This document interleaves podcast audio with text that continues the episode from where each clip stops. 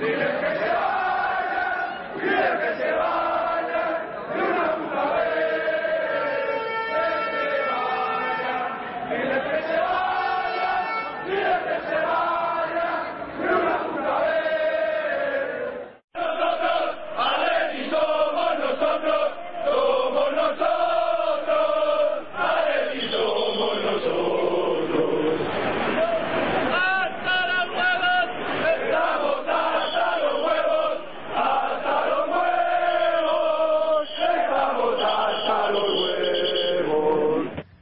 Hola atléticos y atléticas, bienvenidos una vez más a Atleti Podcast Rojo y. Victoria fuera de casa, victoria muy importante, sobre todo yo creo después del partido de la semana pasada frente a la Real en el que eh, creo que todos eh, no, estábamos esperando un, resultado tan, tan negativo. Y bueno, otra victoria fuera de casa que, que, viene a, no sé, a, consolidar un poco esa, esa raza que llevamos fuera de casa en la que habíamos estado bastante mal esta temporada y parece que vamos mejorando. Bueno, pues otra victoria que además nos permite pues seguir ahí peleando por, por los puestos de arriba de la liga, ¿no? No, no, descolgarnos, que ahora es muy importante porque ahora pierdes un par de partidos o, pierdes más puntos y te descuelgas de ahí, que, creo que, es donde merecemos estar. Eh, en realidad, bueno, no sé, ha sido un partido, eh, no sé, tampoco ha, tampoco ha sido muy emocionante, pero hemos ha habido quizá ocasiones, quizá, quizá incluso en, la primera parte ha tenido, más ocasiones en los Asuna, pero hemos sido más efectivos, sobre todo con Diego Costa, ¿no? que está, está de dulce ahora mismo. Ahora que además yo creo que Falca está un poco, eh, no mal, sino que está un poco, le veo, no sé, nervioso, quizá necesite, necesite un par de golitos para, para afianzarse, pero el que está respondiendo ahora mismo es Diego Costa y, bueno, el resultado ahí está, ¿no? Así que nada, vamos a hoy queremos hacer un programa un poco un poco un poquito corto por, por motivos de tiempo como siempre, pero hoy hoy sí que contamos con, con algún invitado y están con nosotros Mojir y Carlos. Moji, ¿cómo has visto el partido? Bien, bien, muy bien. Mm, vimos un Atlético que como durante el resto de la temporada se mostró muy sólido y muy disciplinado e intenso en defensa y tiene mérito porque contábamos con una baja importantísima de Godín que estaba sancionado por acumulación de tarjetas pero aún así Miranda y Cata Díaz eh, se complementaron bien, se entendieron muy bien, desbarataron el poco peligro que pudo generar el Osasuna a lo largo del partido de hoy y a la contra pues fuimos absolutamente letales con la velocidad y la capacidad de desequilibrio que nos está ofreciendo en los últimos meses Diego Costa. Y hoy ganamos con dos goles suyos. Este año, en el año 2013, como has eh, hablado de una comparación entre él o entre el estado de forma de Diego Costa y el de Falcao, pues uh, reforzar ese comentario a base de datos, pues uh, en el año 2013 Diego Costa ha marcado un gol más que Falcao, 8 Diego Costa y 7 Falcao.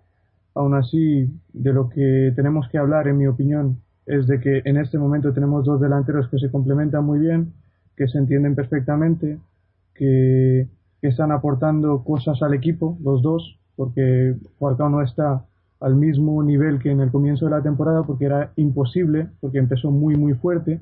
A día de hoy Falcao con sus 27 goles en 31 partidos sigue siendo el delantero más efectivo de Europa, el delantero con el mejor promedio goleador de Europa, por delante de Cavani, Luis Suárez, Jackson Martínez o Ibrahimovic, que han marcado más goles que él, pero ha necesitado muchos más partidos también para marcar sus goles. Así que yo me alegro mucho de contar en este momento en el Atlético Madrid con la que para mí ahora mismo es la mejor delantera de Europa, incluso por delante de Rooney y Van Persie, a los que puse por delante hace, hace un par de semanas, pero en este momento yo creo que Diego Costa y Falcao son la mejor delantera de Europa. Y sí, todo positivo, porque llevamos ya cinco partidos seguidos fuera de casa sin perder, tres victorias, dos empates, en cuatro de esos cinco partidos no encajamos ningún gol y en la jornada 28 seguimos inmersos en la lucha por el segundo puesto y tenemos 60 puntos ni más ni menos tras las primeras 28 jornadas del campeonato. Eso es algo espectacular en mi opinión.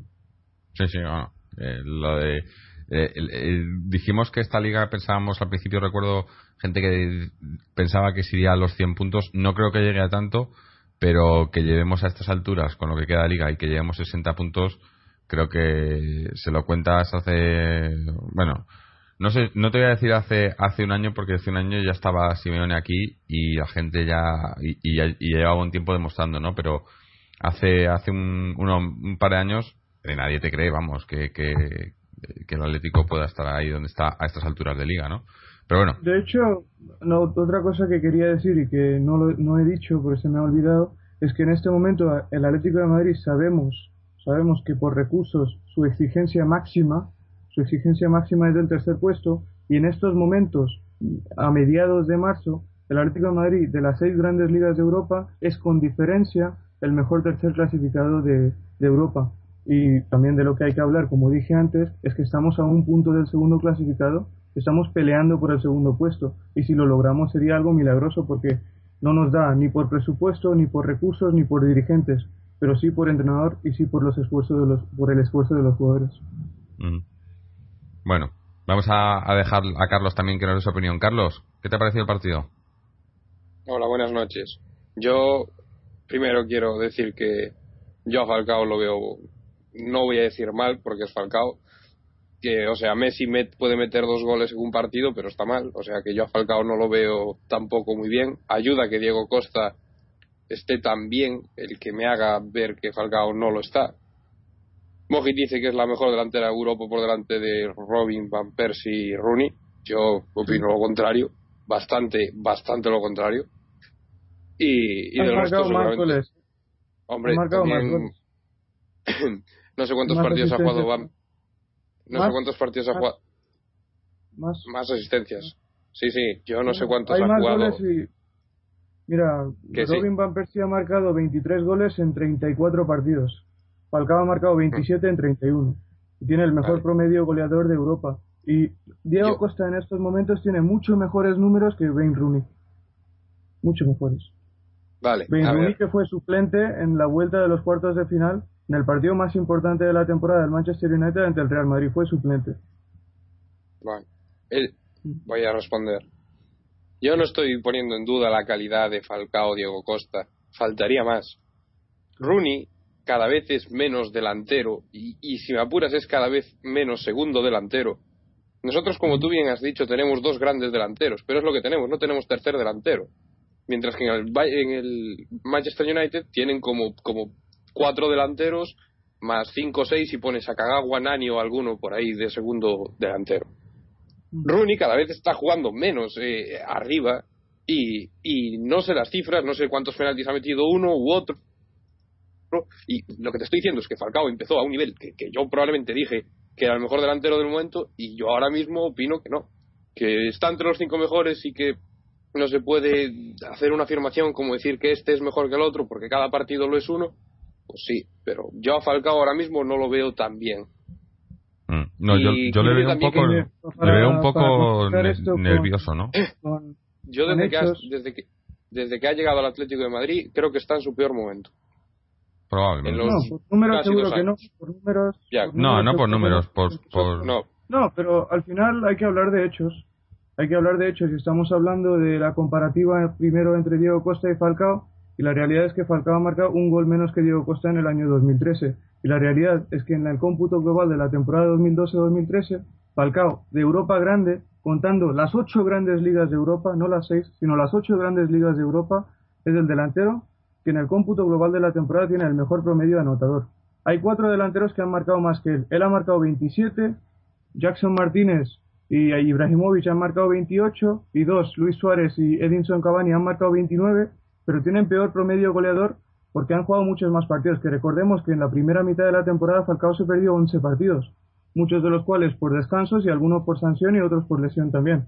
El Falcao ha jugado solo 31 partidos esta temporada y ha marcado 27 goles en esos 31 partidos. y luego, si hablamos de la comparación, si hablamos de la comparación entre la delantera del United, la delantera titular del United, yo no hablo de profundidad de banquillo. Yo dije, yo dije que en mi opinión, en estos momentos, el Atlético de Madrid tiene la mejor pareja de delanteros titulares de Europa. Entonces, en esa, en, esa comparativa no puedes meter ni a Chicharito, ni a Kagawa, ni a Nani, ni a nadie. Estamos hablando de Wayne Rooney y Robin Van Persie contra, contra Radamel Falcao y Diego Costa. Y Diego Costa, ejerciendo de segundo delantero, no de delantero centro, sino de segundo delantero, tiene muchos mejores números que Wayne Rooney Y lo mismo entre Falcao y Van Persie. Mm. Lo mismo. No, yo lo que creo que, el, o sea, el, lo que lo que yo comentaba y quizá y quizá me quiero creo que Carlos también se refiere es al momento actual. obviamente los números, si si coges los números de la temporada de Falcao eh, son increíbles, ¿no? Y, y, Falcao con Diego Costa ya no te cuento, pero los últimos, no sé, el, último mes de Falcao, ¿no? Eh, yo yo lo que le veo es es eso que necesita necesita un par de goles para, para, no sé, tiene ese, no sé cómo decirlo, esa desesperación que pueden llegar a tener algunos delanteros cuando no les entra, cuando ven que no, que, tenían que meter y no meten, y, empiezan a, no sé, le veo, hoy, por ejemplo le he visto un poco tirando a, la desesperada cuando podía haber pausado un poco más, eh, había, no sé, es, yo creo que es un poco mental, ¿no? O sea, no que, no que esté mal mentalmente, ni mucho menos, sino que es cuestión eso de que te entran un par de goles, se relaja y entran todos, ¿no? Y, y, llegará, y, llegará, y si no llega en el siguiente partido, ya será en el siguiente porque Falcao, o sea, no, no le estamos poniendo en duda, ni mucho menos, ni criticando. Simplemente eso, que está en un momento que no está ahora mismo con acierto de cada gol. El resto, del, resto del, de, de lo que hace lo está haciendo bien, y es una cosa además que yo creo que ha mejorado con respecto al año pasado, que es eh, el, juego eh, más hacia más fuera del área, ¿no? Yo creo que, en eso cuando llegó al Atlético, que se le, se le, exigía mucho eso porque Manzano no sabía aprovecharlo y, se, y, bajaba mucho y, y, todos comentábamos, criticábamos cómo eh, le desaprovechábamos jugando fuera del área y yo creo que, que, una cosa que ha aprendido más, o no sé si ha aprendido si, o si es porque el equipo juega así, pero desde que está Simeone, eh, ha mejorado muchísimo más en ese aspecto, ¿no? Yo creo que, que baja mucho, baja pero, pero con, con acierto, ¿no? Has hablado tú hace un momento del último mes de Falcao y por lo que yo recuerdo, marcó el gol de la, en ese último mes marcó el gol de la victoria ante el Español, de penalti, pero hay que meterlo también. Marcó el gol de la victoria fuera de casa ante el Rubín Kazán cuando llevamos 10 partidos seguidos sin ganar fuera. A partir de ese momento llevamos 5 partidos seguidos sin perder fuera de casa, así que fue un refuerzo moral importante aquella victoria, aunque no nos sirvió para clasificarnos para la siguiente ronda, pues ese gol, el de la victoria, lo marcó Falcao también, ante el Valladolid marcó el primer gol Falcao, ante el Sevilla metió un gol importantísimo Falcao, entonces en el último mes ha metido 4 o 5 goles. Ahora, que lo piensas, quizás, que, quizás que hemos puesto el listón demasiado alto, ¿no? No, no, estamos hablando de que en los últimos dos partidos no ha marcado goles y como la exigencia Falcao claro, es demasiado alta. Las expectativas, claro. Entonces siempre hay que medirlo en función de lo lógico, en función de lo lógico. Y ahora estamos hablando del buen rendimiento de Diego Costa y algo tendrá que ver Falcao también en eso. Hace un momento dije que se complementan bien, que quizá Diego Costa los goles que está marcando ahora, pues no los, quizá no los pudiera marcar si no estaría acompañado por otro delantero que se queda con los dos centrales pues los espacios que tiene Diego Costa en este momento, tiene culpa también Falcao de dárselos. Porque los dos centrales están mucho más pendientes del delantero posicional, que es Falcao, que del delantero móvil, que cae a las dos bandas, que es Diego Costa. Entonces siempre hay que hablar en, el, en la perspectiva de lo que es lógico. Y en este momento lo lógico sería decir, lo lógico sería decir que desde enero hemos jugado 19 partidos en los cuales entre los dos delanteros titulares del Atlético de Madrid han marcado 15 goles y han dado 5 o 6 asistencias importantísimas y por lo cual yo creo que sería justo, lógico y coherente afirmar que tenemos la mejor delantera de Europa y no hay que criticar a nadie, sino ensalzar el buen rendimiento de Diego Costa y esperar que Falcao vuelva a ser el Falcao letal que era al comienzo de la temporada. Pero en este momento no está mal y hay números que lo demuestran. Y acabo de darlos y puedo dar más también si, si, si los requeréis. Si me dejáis, yo. Te dejamos. O sea, a ver, eso. Es que habéis dicho tantas cosas que estoy perdido. eh, yo entiendo, Moji, que te defiendas, eh, que bases tus argumentos en datos. Y yo no tengo datos como para contrarrestarte y no sé exactamente cuántas cosas eh, le ha dado o no le ha dado Falcao al Atlético de Madrid, basándome en eso, en los datos.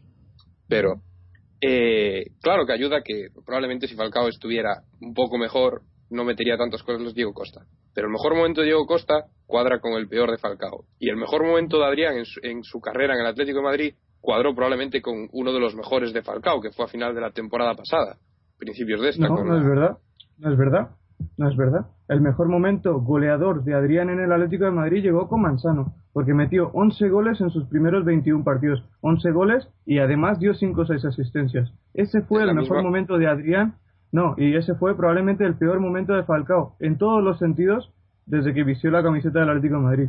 Porque el, la última parte del año 2011, Falcao metió 12 goles en 20 partidos, que es el peor promedio que ha tenido desde que fichó por este equipo. Entonces, el mejor momento de Adrián nunca coincidió con el mejor momento de Falcao. Ah, no, no, no. A ver, a ver.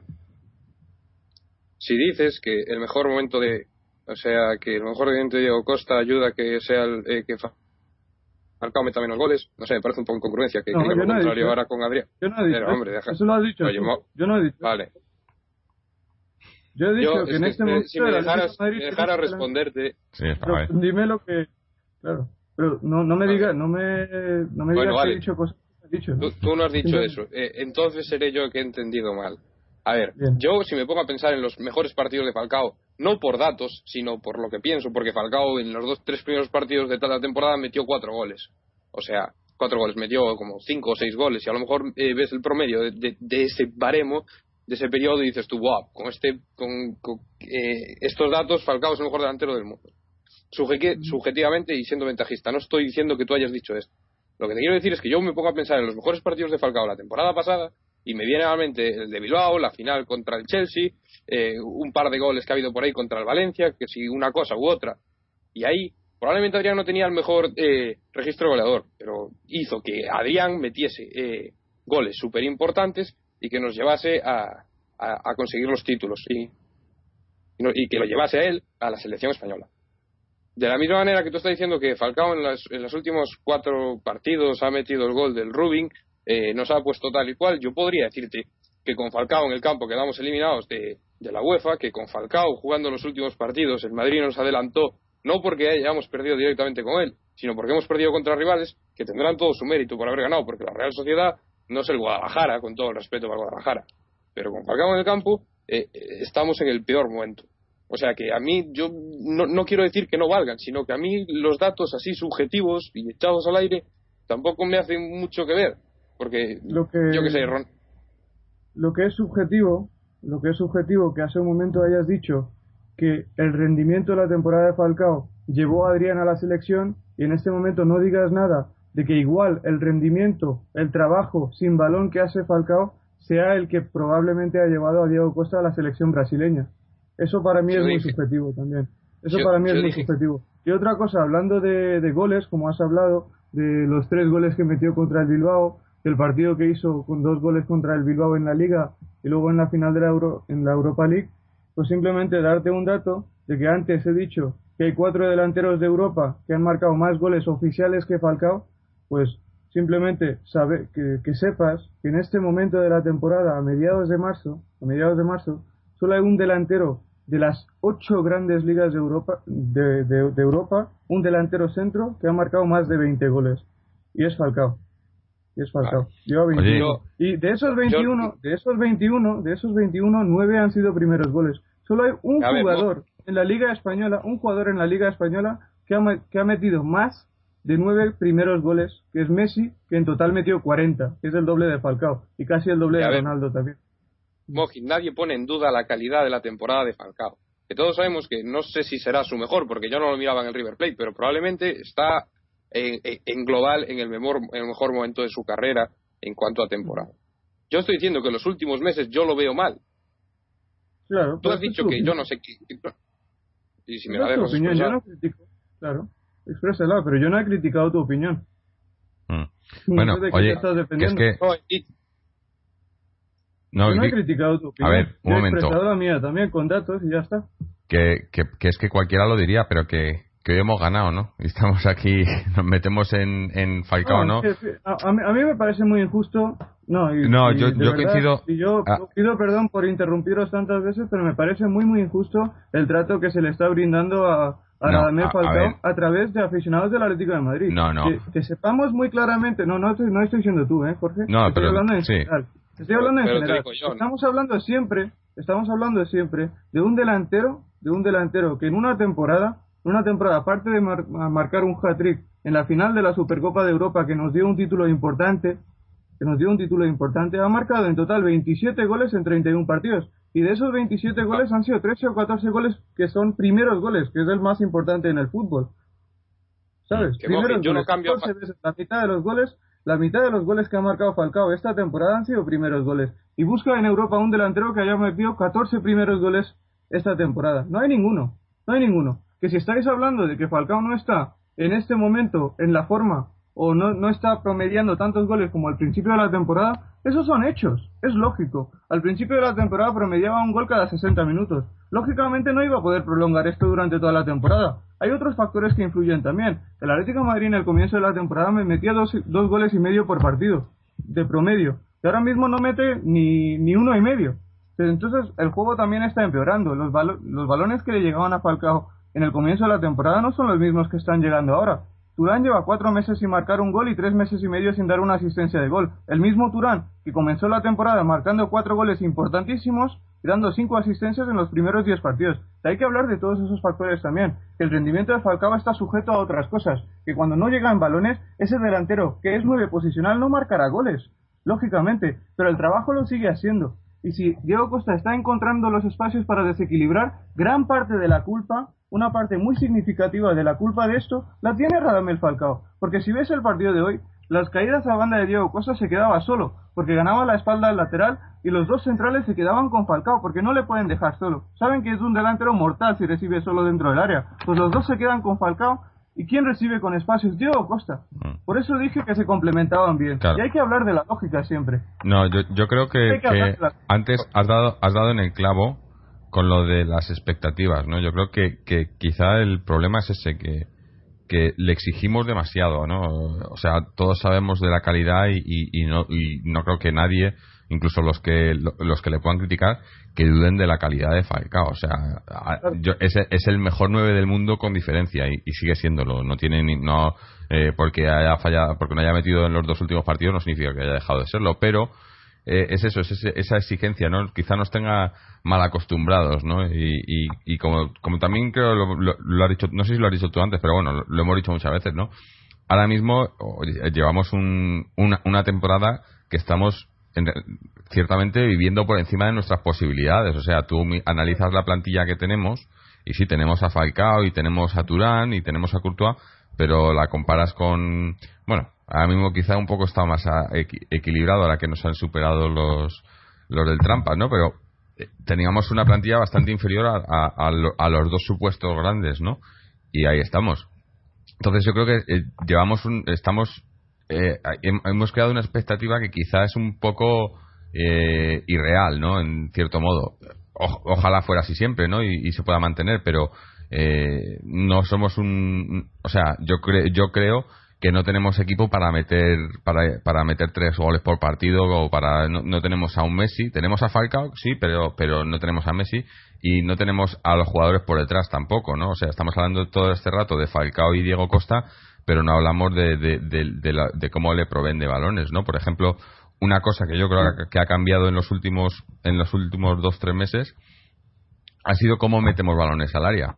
Yo creo que a principio de temporada metíamos muchísimos balones al área para Falcao, para que Falcao rematara, y no lo estoy viendo últimamente. Estoy viendo, eh, sobre todo, eh, eh, está claro que atacamos muchísimo más por la banda izquierda que por la derecha, y por la banda izquierda estoy viendo mucho ataque, pero mucho mucha internada, ¿no? Intentando finalizar o intentando dar el último toque, pero no no intentando poner pases a, Falcao, ¿no? Que antes antes sí era así, ¿no? es la impresión que yo tengo. Pero en definitiva, lo que quería decir es que, estamos hablando de, eso, de que hemos ganado fuera de casa, ¿no? Que no es, que no es moco de pavo. Además, en casa de los Asuna, que los Asuna es un, un rival difícil siempre en su casa, no es un rival eh, que te lo va a poner difícil. Y, bueno, la, la, diferencia yo creo que hoy lo que hemos visto, a diferencia del otro día en, el partido contra la Real, es que el, ha sido un partido de ida y vuelta, ¿no? Y eso es, lo que nos conviene no un partido en el que en el que el juego no para el juego y, puedes aprovechar los contraataques no y hoy se ha visto no y, eso que, que, para mí los que han estado fatal han sido los, los jueces de línea no los, eh, bueno no se llaman jueces de línea ahora no son árbitro asistente o como quieran llamarles. Pero el fuera de juego no sé si si saben cómo funciona la, la, la regla del fuera de juego pero han destrozado bastantes contraataques con un fuera de juego que para mí no eran no y creo que y creo que en el, primer gol sí que era fuera de juego pero bueno el, el caso es eso, que un partido, cuando los partidos están así abiertos, yo creo que nos, nos conviene mucho más, ¿no? Es un equipo que somos un equipo que aprovechamos eso, ¿no? Y nos gusta que el partido sea rápido y, y quizá un poco, un poco alocado, ¿no? Y cuando intentan parar, como nos pasó el otro día con la Real, pues, pues nos, nos cuesta mucho, ¿no? Sí, yo creo que los Asuna interpretó mal el partido. Pues no sé, Mendilibar tendrá sus propios argumentos para plantear el partido de ese tipo, de, esa forma. Uh, y estoy hablando desde, desde el punto de partida de que los Asuna no está en una situación de urgencia. Sea, no necesitaba salir de la forma que salió. Y más sabiendo lo difícil que es parar al Atlético de Madrid a la contra. Desde el primer minuto vi a unos Asuna que quería llevar la iniciativa en el juego, que, que situó muchos jugadores uh, en campo contrario, que dejó muchos espacios a la espalda de su defensa, que jugó con la defensa adelantada y en esas, en esas situaciones el Atlético se siente muy cómodo porque uh, tiene un equipo muy bien trabajado tácticamente, una segunda línea muy sólida, muy comprometida con las tareas defensivas, lo pudimos, lo pudimos ver con Coque y Turán que, que se esforzaron mucho para dar los apoyos pertinentes a sus, a sus laterales. Y en ese sentido pues uh, encontramos más uh, no, no, no, sufrimos mucho en defensa y encontramos más espacios en ataque, los cuales fueron determinantes para, para, para ganar este partido, porque el primer gol llega en un contraataque y el segundo gol, pues igual la falta provocada a través de o posterior a un contraataque y una pérdida de balón de, de los Asuna. Y en ese sentido me sorprendió un poco el planteamiento inicial de Mendiliva. Y hay, hay que decir también que ese entrenador pues se caracteriza por, por su ambición.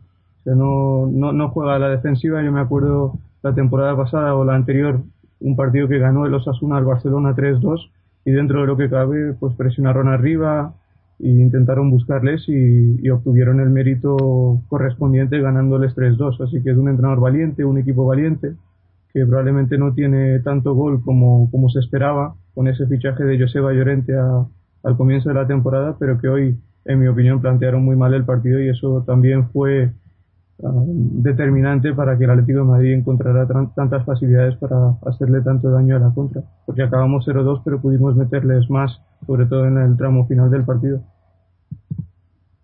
Uh -huh. Carlos, ¿algo que opinar? Pues que era el rival perfecto para el Atlético de Madrid, intentando salir el balón sin ningún jugador que se, se luzca especialmente por su clase, probablemente el jugador con más calidad sea así si está lesionado, no sé, de las cuevas o algo así, no me parecen intentando salir, como dice Mojit, así, intentando llevar el control del partido, pues era lo, lo, último que debería de haber hecho un equipo como los Asuna, y más estando sí. donde están. Entiendo que haya jugado en casa y que teóricamente deba, pero incomprensible desde mi punto de vista. Sí, sí, sí, sí totalmente de acuerdo, claro. Sí, yo creo que. No, sobre todo por el rival, porque es que si si los Asuna juega con un equipo que está también metido en la lucha por el descenso y ese equipo viene a su campo, digamos por ejemplo el Zaragoza, el Celta, etcétera, el Mallorca, pues sería lógico que planteara el partido de esa forma. Pero ante un Atlético de Madrid que probablemente es el equipo más peligroso con espacios por delante, que plantees un partido en el que en todas las fases del mismo tenga 7 8 jugadores en campo contrario, pues es, es, peligroso. Yo yo lo vi muy parecido al partido que, que jugamos contra el Rayo Vallecano, pero no esta temporada, sino la anterior y, y, si te acuerdas, lo comentamos aquí tú y yo, Jorge, que el gol de Falcao llega en una acción en la que el Rayo tenía ocho jugadores en campo contrario y en, un contra, en una contra con un pase del lateral Juanfran se queda Falcao solo delante del portero y marcamos. Pues uh, un poco es, es, es, eso lo que vi en este partido también, porque el primer gol llega en una contra donde ganamos, uh, teníamos superioridad numérica, 3 contra 2, y el segundo igual, y en el tramo final del partido todos los todas las contras pues teníamos superioridad numérica porque tenían los dos ellos tenían los dos laterales en campo contrario y los dos centrales a la altura del, del medio campo. Y eso es lo que quiere el Atlético de Madrid. Y en ese sentido Carlos tiene razón en que de la forma que planteó este partido Mendilibar pues era el rival perfecto para que el Atlético de Madrid se pudiera resarcir de su última derrota en casa que también se produjo en un gol a la contra pero en fuera de juego. Mm. No, yo creo que, que eso que, como has comentado tú, quizás lo ha planteado mal, quizá tampoco tenía eh, otra manera de plantearlo, ¿no? No sabemos exactamente como, como comentaba Carlos, quizá el, su mejor jugador no, no, podía, no ha podido jugar el partido, entonces eh, tampoco conozco la plantilla a fondo como para, para saber si tenía plantilla para, para hacer otra cosa, ¿no? Pero lo que está claro es que a nosotros, que es lo que nos importa, pues nos ha beneficiado que hayan, que hayan jugado de esa manera y, bueno, eh, ya digo, creo que, que, ha habido, no ha habido ocasiones claras por parte de ellos, pero sí que han tenido ocasiones, ¿no? Que quizá era lo que buscaba, ¿no? Por lo menos tener, tener, tener acercamientos a nuestra área. Pero otra cosa que, que has comentado tú antes, Mojit, que también quería, quería resaltar, es eh, me, ha, parecido bastante buen partido de, del Cata Díaz, ¿no? para entrar de suplente por, por Godín, que no es tarea fácil, y, y, le hemos criticado bastante a, al Cata Díaz a, algunos, sé que tú nunca lo has criticado y, eh, sé que a otros le, lo hemos hecho, pero le he visto bastante, no sé, bastante bien. He visto el equipo eh, a nivel defensivo bastante bien y creo que hay em, hace mucho la tarea de, de, Mario Suárez, yo creo, ¿no? Parece hoy ha hecho un trabajo muy muy muy muy sucio, no digamos, muy en la oscuridad, pero se, creo que se, el equipo lo agradece mucho, ¿no? Y lo echamos en falta la semana pasada y yo creo que, que se nota, ¿no? Si, si me permite simplemente un dato que yo siempre he dicho y he mantenido que muchas de las críticas muchas de las críticas que recibe Cata Díaz son inmerecidas e injustas pues eh, en esa misma línea, como la, pareja de centrales que jugaron hoy era Cata y Miranda, pues es la sexta vez en una temporada donde llevamos en este momento 45 partidos oficiales, seis veces hemos jugado con Cata y Miranda de centrales titulares, los seis partidos fuera de casa, los seis partidos fuera de casa, y solo hemos perdido uno. Y solo hemos encajado cuatro goles en esos seis partidos. Entonces, en ese sentido el, rendimiento de Cata Díaz no, ha sido malo. Lógicamente, si, comparas al Cata con un jugador con una calidad diferencial, con una importancia singular en el Atlético Madrid como Godín, evidentemente saldrá peor parado, saldrá mal parado. Pero como tercer central, yo creo que ha dado un rendimiento muy, muy bueno. Y todo centrado en el partido que jugamos ante el Sevilla, en el que hizo bien su trabajo ante un delantero enorme como Negredo, que se quedó sin marcar, y nos ayudó a conseguir ese pase para la final de la Copa. Y en general está realizando una buena temporada para lo que esperábamos de él. Em, no sé. Eh. Yo quiero hablar de Miranda, de Miranda del, Cata. Eh, voy a decir un dato, pero así de cabeza, de memoria. Si está mal Mojit, eh, corrígeme, pero creo que en general con Miranda habíamos jugado creo que eran 14 partidos y habíamos ganado 7, empatado 4 y perdido 3, o algo así. No era, o sea, yo creo, creo que tenía en mente que habíamos ganado tantos como habíamos empatado y perdido. Y a mí eso de un central, sea que hayamos jugado todos los partidos importantes o menos importantes con él, pues, no sé, no me, no me, no me, no me convence. Eh, yo la verdad es que para tercer central prefería a Domínguez y ya no sé, a mí el Catadías no me, no me gusta Hombre, la que ha hecho. Cada vez que ha salido a Domínguez, ¿no? Sí, claro. Sí, pero ahí no está el debate, ¿eh? Ahí no está el debate. Estamos hablando de, de Cata Díaz como tercer central una vez que se va a Domínguez. Sí. Porque el Cata Díaz solo lo fichamos cuando se va a Domínguez, si no, no estaría en el equipo. A mí, a mí... Lógicamente, son dos debates diferentes. El primer debate es, ¿tenía que haber salido Domínguez o no? No, lógicamente, porque era un jugador joven, 23 años, que lleva más de 100 partidos oficiales con el Atlético de Madrid, al igual que Coque, que con 21 años tenía, tiene 100 partidos con el primer equipo, Domínguez era otro jugador que con 21 años había jugado más de 100 partidos con el primer equipo del Atlético de Madrid. Era canterano, yo creo que estaba en el filial desde los 5 o 6 años, evidentemente no queríamos que saliera. Pero bueno, el club dijo que podemos creerlo o no, pero el club dijo que tenía una necesidad económica debido a la cual tuvieron que vender a Álvaro Domínguez a Borussia Mönchengladbach por 8 millones de euros y una vez se produce esa situación ya hay que fichar otro tercer central y no tenemos dinero. Entonces fichamos a Cata Díaz por un millón. Y a partir de ahí, ese Cata Díaz por un millón de euros como tercer central para mí ha dado un muy buen rendimiento. Y como antes has hablado de, de los partidos que ha jugado el Cata Díaz, ha jugado 18 partidos en los que hemos encajado 16 goles. Así que el rendimiento por esa parte, por ese lado, no está siendo malo. Y a mí me gustaría que alguien me recordara de esos 18 partidos en cuántos jugó peor que su pareja en el centro de la defensa. Que me recordara en cuántos Cata Díaz de esos 18 partidos fue peor que su pareja en el, en el centro de la saga. Yo, no me acuerdo de mucho.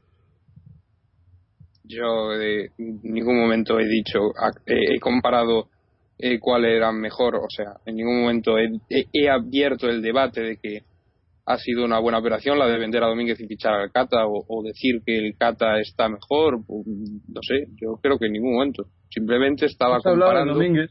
¿Cuál? He hablado de Domínguez porque es el tercer central anterior al Cata. Quiero entender que si lo comparo con alguien, eh, se, se, podrá comparar con el anterior tercer central. Si no acabe el comentario, pues no sé. Yo te estoy diciendo que. yo te estoy diciendo que 16 de 18 partidos, a lo mejor para un equipo como el Zaragoza está perfecto. A mí, para un Atlético de Madrid, en su mejor temporada de las últimas no sé cuántas, estando segundo en el o tercero, estando ahí peleando con números a tres partidos del Super D porque ganó la liga y lo que quieras, pues a mí no me parecen números como para un, un central eh, de garantías.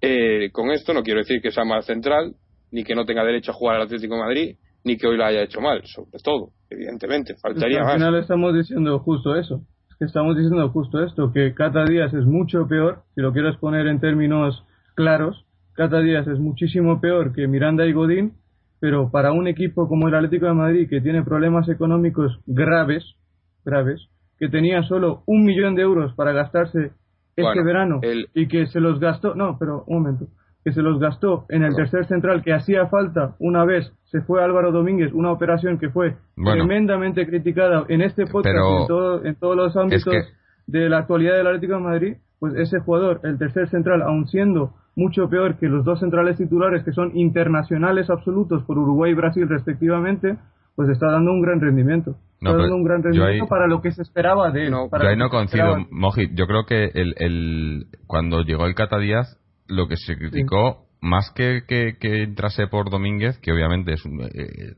salimos perdiendo, es que ficharan al Cata cuando tenemos a Pulido, que yo creo que ah, eh, ese puesto debía ser, debía, debería de haber sido de Pulido. Y, y, me hubiera gustado ver a Pulido el número de partidos que hemos visto al Cata, porque seguramente que hubiera, hubiera ido el, el cambio de. Obviamente le hubiera costado entrar, pero jugando el número de partidos que ha jugado el Cata, probablemente ahora estaríamos hablando de Pulido bastante bien si hubiera jugado esos partidos, ¿no? Ya, ese es el único pero, ¿no? Ah, claro, no lo sabemos, no lo podemos saber. Claro, porque ¿sabes qué pasa?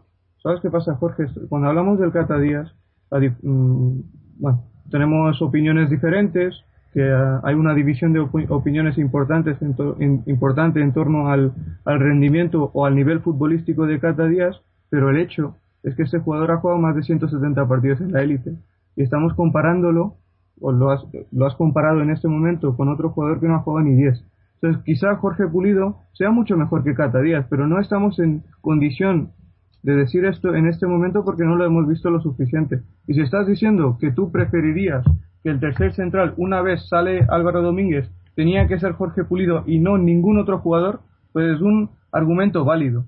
Pero no puedes en este momento comparar a Jorge Pulido con el Cata Díaz porque no, no están en la misma fase de su carrera y no tienen el mismo rol en el Atlético de Madrid de Diego Pablo Simeone. Que Diego Pablo Simeone es precisamente el que trajo a Cata Díaz pues yo voy a sacar Díaz y que está sacando está sacándole un rendimiento importante para hacer tercer para ser tercer central. Yo voy a sacar un tercer nombre. Eh, tú dices Mojit que dentro de lo que había eh, que solo podíamos lo de el Cata Díaz yo yo quiero hablar de Botía porque Botía estaba cerrado en calidad de cedido y, y, y Simeone eligió al Cata Díaz si lo eligió Simeone, como comprendo, yo no voy a criticarlo, porque evidentemente es un entrenador que, por ejemplo, a mí Zoya Rodríguez no me gustaba absolutamente nada, prefería tener 8 millones de euros menos en el banco y a Salvio, y sin embargo ha dado un rendimiento que Salvio no ha dado en tres temporadas. Con esto quiero decir que, que Botía estaba cerrado, o sea, eh, Botía está en el Sevilla porque precisamente nosotros le eh, fichamos al Cata Díaz cuando estaba casi cerrado por el Sevilla, el, el uruguayo. Por eso te estoy diciendo que si el argumento que... Pero es que es lo mismo al final. Hace un momento has dicho que 16 goles encajados en 18 partidos es algo bueno para ti, en tu opinión. Sería un dato interesante para un Zaragoza. Es lo que he entendido. Es lo que he entendido. No sé, dijiste algo del Cata Díaz eh, cuando te aporté el dato de que en 18 partidos de titular de Cata Díaz hemos encajado 16 goles. Pues uh, si, si extrapolas esto a los números que tiene el Sevilla con Botía, que son mucho peores. Claro. Y Roberto, es, y Roberto Y Roberto. No, eh, pero es que, ¿sabes qué pasa? Me parece un poco oportunista y un poco extraño. Más que oportunista, extraño que estemos. No, tú has dicho. Ah, si estemos utilizando el argumento de, eh, de, de, criticar si eso es lo que has hecho a Cata Díaz, diciendo que Botía sería mejor o que le habría venido mejor al Atlético de Madrid como tercer central, cuando Botía de largo está en, en la peor temporada de su carrera en el Sevilla, pues me parece cuanto menos extraño. Pero bueno, cada uno tiene sus propios criterios de valoración, claro. Tú has dicho que, que, que, el Cata Díaz estaba bien fichado dentro de lo que se podía. Y de lo que se podía era no gastar más de un millón. Es decir, que si pudieras gastar 30 millones, te traías a Hamels. Pero como solo teníamos un millón para gastar, trajiste al Cata Díaz. O eso fue lo que entendí yo. Yo te rebatí eso, yo te rebatí eso diciendo que Botía estaba, eh, estaba eh, firmado en calidad de cedido. O sea que no era ni un millón lo que quería decir era eso, no que Botía está mejor que el Cata Díaz. Evidentemente el Sevilla está. ¿Por qué estás hablando de Botía cuando Botía está dando un rendimiento mucho peor en el pues Sevilla que Cata en el Atlético? Si me dejas no sé por qué estamos hablando de Botía cuando Botía ni es poder. No, pero es que, no, no es que tengas razón, es que me sorprende que estuviéramos hablando de Botía ahora mismo, cuando Botía ni está en el Atlético de Madrid ni va a estar en el Atlético de Madrid, ni tiene ningún vínculo con el Atlético de Madrid y por no tener ni siquiera tiene mejores números o mejor rendimiento que el que ha dado el tercer central del Atlético de Madrid, que es Cata Díaz esta temporada. No sé por qué estamos hablando de Botía, de verdad. Pues si dejaras, intento, hablar la gente, pues igual. No, pues explícamelo. Es que no lo entiendo. Bueno, voy a intentar explicarlo por no sé cuánta vez. O sea, si me cortas, no, no lo digo de manera que te ofenda, pero voy a intentarlo también. No, pero no me ofende, no me ofende. Simplemente me sorprende. Vale, yo si me cortas otra vez voy a suponer que tienes tu criterio y yo el mío y que cada uno va, no va a entender el del otro. Yo hablo de Botía y no te estoy hablando de, de Puyol porque Botía era la otra opción. Es decir, cuando se fichó al Cata Díaz, eh, el otro nombre que se barajaba así con, más con, más bombo era Botía. O sea, igual había otra, una tercera posibilidad, pero era uno de esos dos. Al final se, fichó al Catadía y por eso te estoy diciendo que si tu argumento es el, no gastar dinero, pues que a mí no me parece que, que el Catadía era la mejor opción. Y que, si vamos al dato de que Botía eh, no, ha hecho peor temporada que el Cata pues nos ha jodido. El Cata está jugando la mejor temporada del Atlético Madrid y Botía está jugando la peor del Sevilla de los últimos años con, un equipo con tres entrenadores o dos, lo que ha sido, y desde luego él no ha dado el nivel. Pero, es, si me estás diciendo lo mismo que, que Casillas. Sí. No, eh, eh, yo creo que no puedes, está claro. Es que entonces no puedes, no puedes comparar. no puedes comparar. Igual Botía viene hubiera venido del Atlético de Madrid, habría dado mejor o peor rendimiento, no lo sabemos. Pero mm. es que entonces podemos hablar también de que podíamos haber fichado a Burak Yilmaz, que es del Pichichi de la Champions, por 5 millones. ¿Entiendes? No, está claro que, que, posiciones hay muchas. O Diego Rivas podía estar aquí, ahora mismo ganaríamos la Liga y la Europa League. Pues suposiciones no existen en el fútbol, como dice nuestro entrenador. Bueno, ahora, ahora que sacas el tema de pues, Diego Rivas. No, no, no entiendo. Es que estamos hablando de Botía, de Botía, que está realizando la peor temporada de su carrera en el Sevilla, que no está ni en, ni en puestos europeos, cuando en verano sonaron otros jugadores de los que no hemos hablado nunca. Yilmaz, Diego, en invierno sonó este jugador del Olympique de Lyon. Entonces, ¿por qué estamos hablando de Botía? No lo entiendo, Botía. No, estábamos no hablando. O respeto, pero ¿por qué estamos hablando no, de Botía? No, porque estábamos hablando de Cata Díaz y, y, de las Porque además ¿no? fue. Botía no fue el único tercer central que sonó. Hubo otros muchos tercer centrales que sonaron, algunos de los cuales eran argentinos. Creo que el central titular de Estudiantes de La Plata también sonó para venir al Atlético de Madrid. ¿Por qué no estamos hablando de él? Bueno. ¿Por qué Botía? Cambio, cambio el tema un, poco. Eh, eh, un, comentario que, que, nos han dejado en la web que yo creo que, que viene un poco al cuento, ¿no? Porque acabas de, mencionar el tema de Diego y yo y yo he hablado también y lo hablaré y lo seguiré diciendo como nos falta mucha creación en el centro del campo y, creo que sabemos de quién estoy hablando. Entonces, eh, quiero leer un comentario que nos acaban de dejar hace poco en, en, en la web, ¿no? Un seguidor que nos, nos escribe bastante, Daniel Palomares, donde nos dice, eh, podéis criticar mucho este comentario, pero el gran trabajo que está haciendo Simeone para mí está perdiendo mucho respeto con no sacar a Oliver Torres. Ganando 0-2 a los Asuna, viendo en los partidos anteriores la necesidad que tenemos de un jugador de las características de Oliver, a falta de Diego, no entiendo, y repito, no entiendo el por qué Simeone participa en el que podría ser una temporada perdida en un jugador de 18 años y la importancia de Oliver. Parece que solo le respetan, lo respetan en la selección Y por muchos tejemanejes que puedan tener los giles y cerezas en la cantera, si esa es la excusa que me pueden dar, yo pensaba que Simeone tendría más personalidad que todo eso y soy consciente de la gran temporada de Simeone. Y que si no fuera por él, no estaríamos donde estamos ahora. Pero una parte de la ilusión que tenía esta temporada era Oliver Torres y no parece que vaya a tener los minutos que se merece y necesita a lo largo de lo que queda de temporada.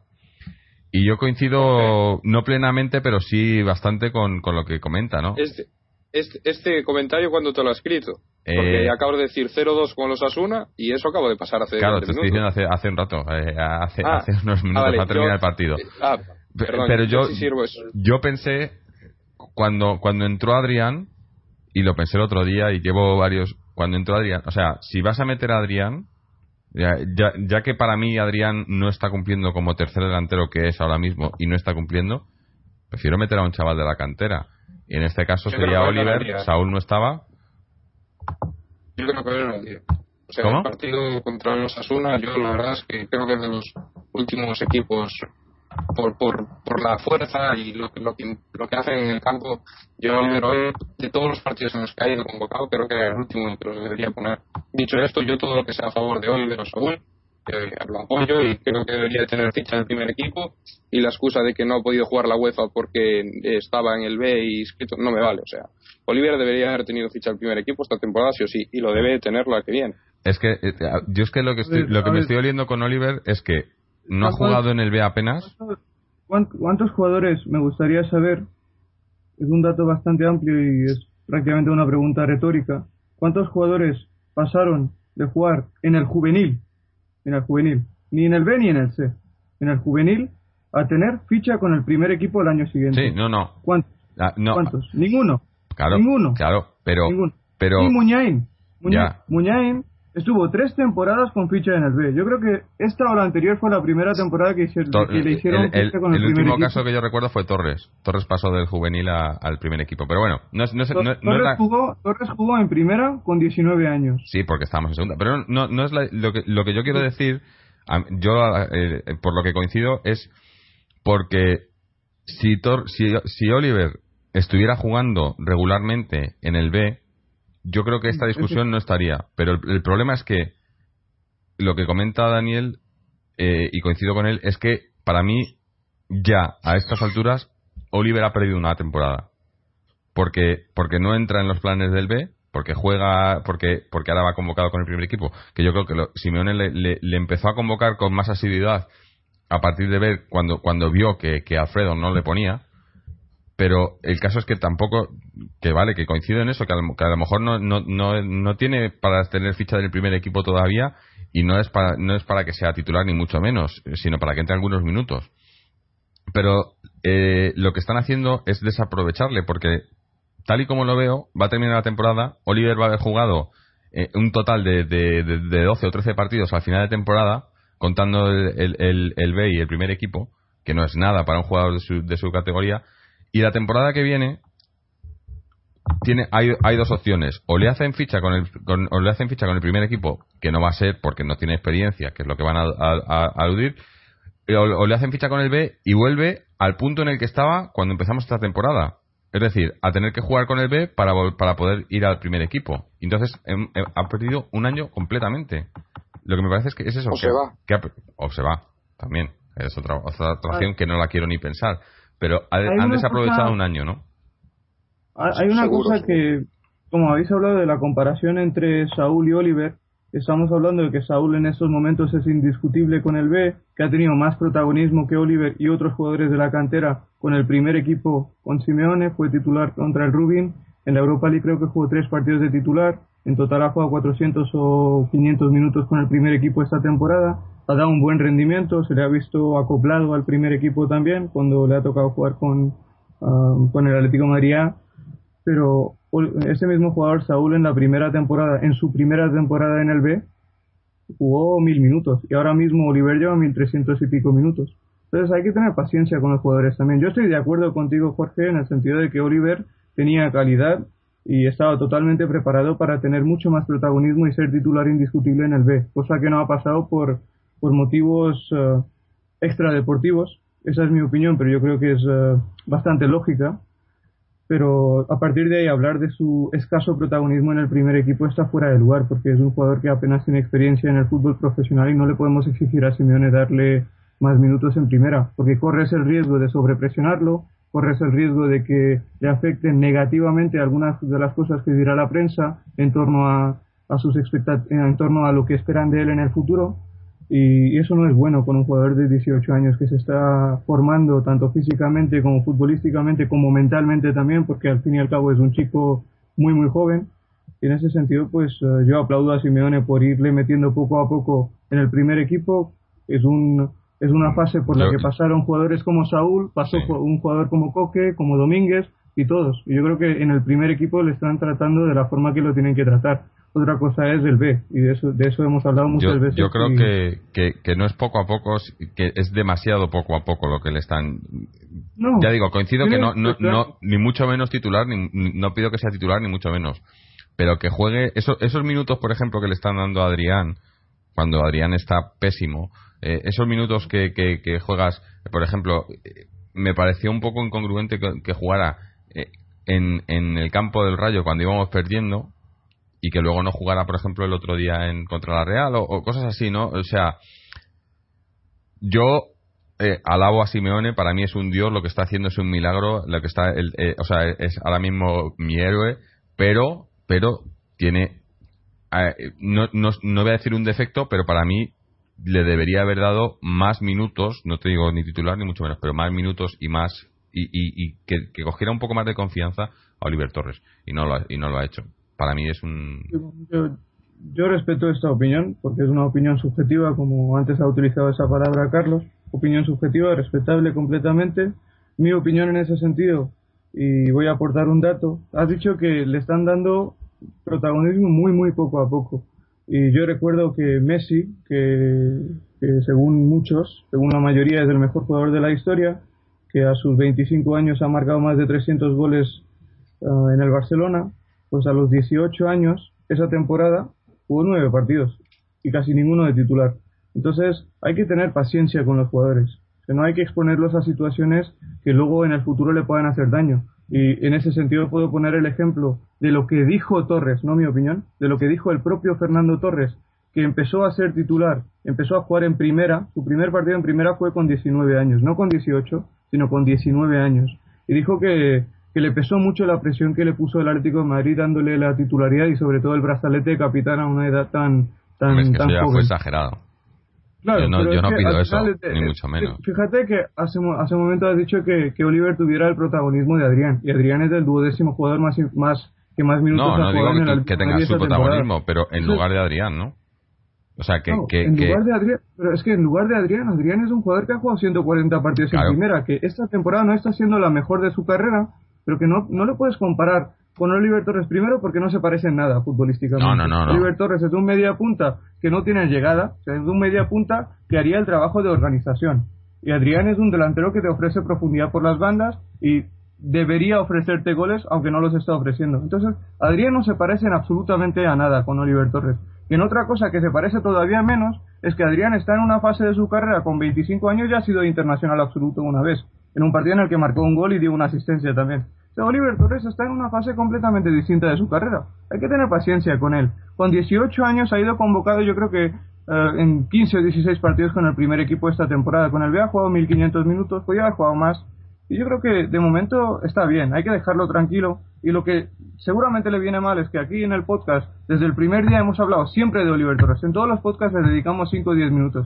Pues imagínate la prensa igual. Pues ese chico cuando llega a casa, termina de estudiar y lee la prensa, está su nombre ahí. Y eso no le viene bien a ningún chico de 18 años. Hay que dejarlo tranquilo. Hay que dejarlo tranquilo. Con el paso de los años ya será importante, porque calidad tiene para ello. Y si la cabeza no le falla, que parece que no, porque es un chico bastante equilibrado, pues será importante en el fútbol. Y esperemos que lo sea en el Atlético de Madrid. Pero de momento hay que dejarlo tranquilo. ¿Qué es lo que está haciendo?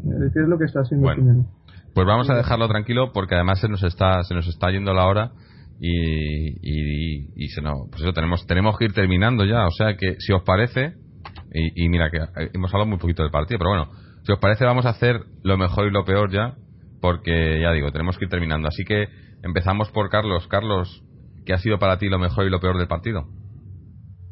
pues lo mejor que eso hemos ganado, no era un partido difícil, pero tampoco era un partido fácil y, que seguimos ahí arriba, que probablemente sea imposible ya la liga y que el segundo puesto ahora mismo está muy difícil, pero ah, difícil no. creo que bueno, que, que después de tantas jornadas estamos ahí arriba y, es lo que importa.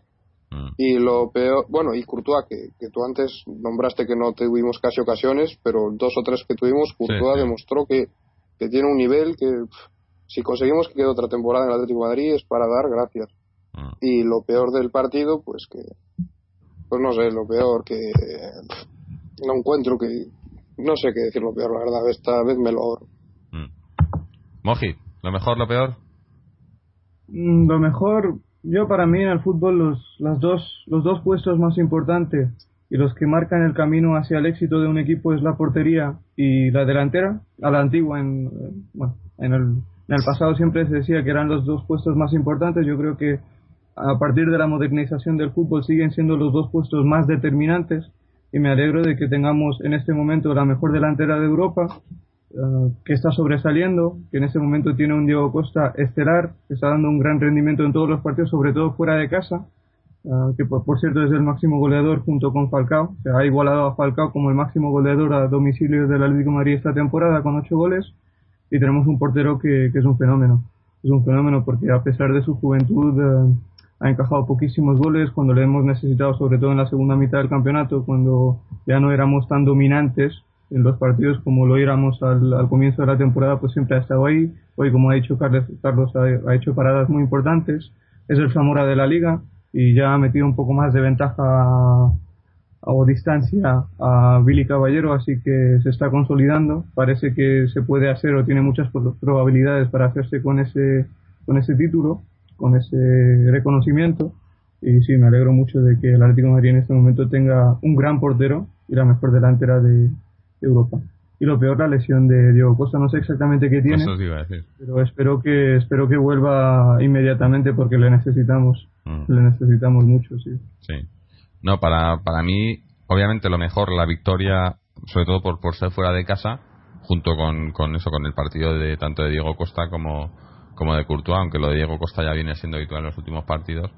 Pero eso, el ganar, el haber ganado fuera de casa, ¿no? Que, que yo creo que era, era vital ahora mismo. O sea, hoy cualquier cosa que no fuera la victoria, moralmente nos podía haber hecho mucho daño, yo creo.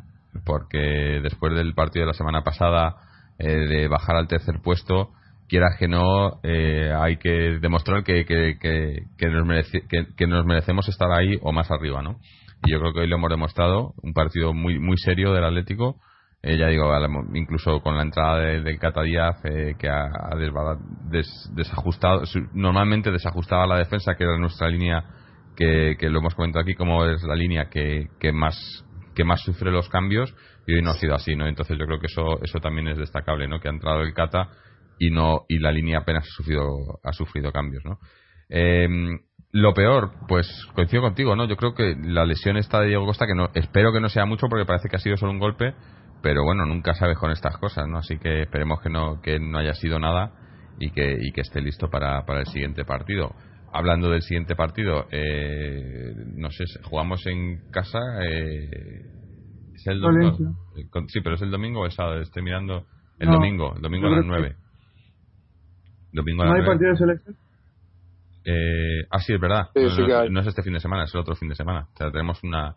Bueno, pues se, me había pasado por completo. Eh, a ver si podemos hacer algún especial o algo, porque algo hay que grabar, algo hay que grabar. Eh, bueno, ya, lo ya pensaremos en ello.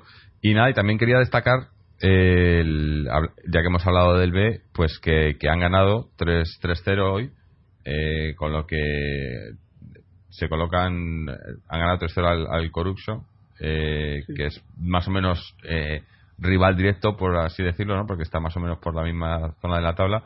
Y bueno, eh, lo que con esta victoria pues conseguimos estar más, lejos del descenso que del ascenso, ¿no? Estamos ahora a 8 puntos del descenso y a 6 del ascenso, bueno, que ya A 5. A 5.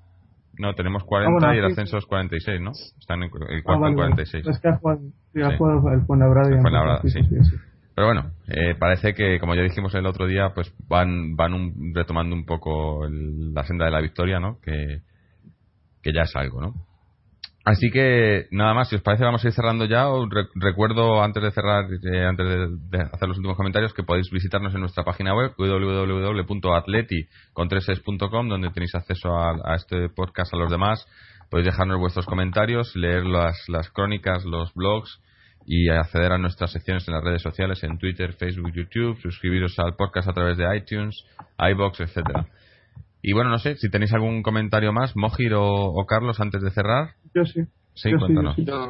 Ah, como hemos hablado de, de, la lucha por el segundo puesto, yo antes dije que somos con diferencia el mejor tercer clasificado de Europa en este momento, pero como antes también hablaste de que se han equilibrado un poco las cosas con el Madrid, pues simplemente aportar el dato de que si, cogemos un cómputo global de todos los partidos oficiales de esta temporada, el Atlético ha jugado 45 y el Real Madrid 46 y en estos momentos seguimos teniendo mejor promedio de victorias y, general que el Real Madrid. El Atlético Madrid promedia por partido 2.13 puntos y el Real Madrid 2,09. Y en abril, porque el siguiente partido ya será prácticamente el mes que viene, porque son dos semanas, en abril el Atlético Madrid ha ganado un partido más que el Real Madrid con un presupuesto cuatro veces inferior al del eterno rival. Que hay nada. y lo que nos queda, lo que nos queda esta temporada. y voy a añadir una cosa que es subjetiva, eso ya no es dato, que termine como termine esa estadística, puede el Madrid superarnos también porque está demasiado, está bastante cerca, pero al final ganaremos la copa a ellos. Por supuesto. En el Bernabéu. No lo dudéis. Carlos, último comentario. Eh, no está Mariano y voy a, hablar por él sobre, sobre el balonmano que hoy hemos empatado 29-29 y que se nos complica el pase a cuartos de final. Y ahora quiero decir dos cosas que he leído por Twitter. Una a Javier Picayo, un amigo de la casa, que, que ha puesto a un equipo en el que se le ha invertido un millón de euros y que ese millón y los fichajes han sido Cata, Emre, Cisma, Insúa y Cebolla, perdiendo a Diego, esto entre paréntesis, imposible, en mayúsculas, exigirle más. Totalmente de acuerdo. Y otro y otro comentario de José Miguel, digamos un gran amigo de Fernando, que ha puesto cuántos campeones vigentes de dos títulos europeos y finalistas de Copa no tienen jugadores en su selección en toda la historia, digo. O sea, esto es así como un dato de toda la historia. Mm. Y no voy a opinar sobre eso, pero la verdad es que es bastante significativo que como está Atlético Madrid que no haya nadie en la, en la selección que no voy a decir justo o injustamente, eso ya cada uno mm. es lo que quiere. Eh, en esta misma línea quiero aportar un dato, el otro día lo estuve mirando y en este momento el Atlético de Madrid tiene 20 jugadores profesionales que tienen ficha con el primer equipo y 14 de ellos han sido internacionales absolutos. absolutos. Mm. No, no hay 14 en este momento que sean internacionales absolutos, pero hay 14 que en algún momento jugaron con la selección de su país. Sí, no, está, está claro que en ese aspecto vamos mejorando, pero todavía nos falta, ¿no? Eh, yo recuerdo hace años que, que, teníamos uno o dos seleccionables en la, eh, eh, por sus países, no estoy diciendo españoles, en el Atlético, ¿no? O sea que ahora parece que hemos mejorado, pero todavía nos falta. Bueno, pues nada, ahí quedan esos comentarios y, y nada, ya digo, no, recordaba que, teníamos jornada de selecciones la siguiente semana, así que intentaremos rápidamente preparar algo y hacer algún especial, que el último estuvo bastante bastante bien y tuvimos bastante bastantes comentarios. A ver si hacemos algo igual o mejor, eh, como, como dice Cerezo. Así a, que a mí me gustaría, si me permites, Jorge, aportar un dato y quizá a mucha gente no le guste que yo diga esto en un podcast del Atlético de Madrid, pero es un dato sobre Fernando Torres, que bueno, al fin y al cabo jugó aquí siete años. Es, uno de los Atleti, tranquilo. Exacto. Bueno, pues eh, Fernando Torres es el primer jugador de la historia que, ha marcado en siete competiciones distintas en una misma temporada. Y serían ocho, y serían ocho si no fuera por su Atlético. sí. Sí. Cuando, cuando Pedro logró esto con el Barça hace unos años, fue lo catalogaron de héroe. o sea, y fueron siete. Ahora lo hace Fernando Torres y nadie dice nada y Fernando Torres... Pero fueron siete y contaban el trofeo del no sé qué de... ¿no? Y John Gamper, poco menos. Sí, en fin. Claro. No, el regalo a Fernando Torres es no convocarlo con la selección. a un jugador que, ojo, que lleva más de 100 partidos internacionales. Y que en este momento Fernando Torres es el delantero de los que han sido internacionales en algún momento, el delantero español que más goles ha marcado esta temporada, con 16. Mm. Nada, pero no está bien, dicen. Bueno, en fin. Los hay que saben de fútbol y los hay que, que, leen los periódicos. Lo dicho, eh, nos vemos, espero, pues, eso, la semana que viene a ver qué, hacemos ese especial, ya lo, iremos anunciando. Y, luego, obviamente, a la siguiente semana con, con otro partido de Atleti. Así que, como siempre, Aleti.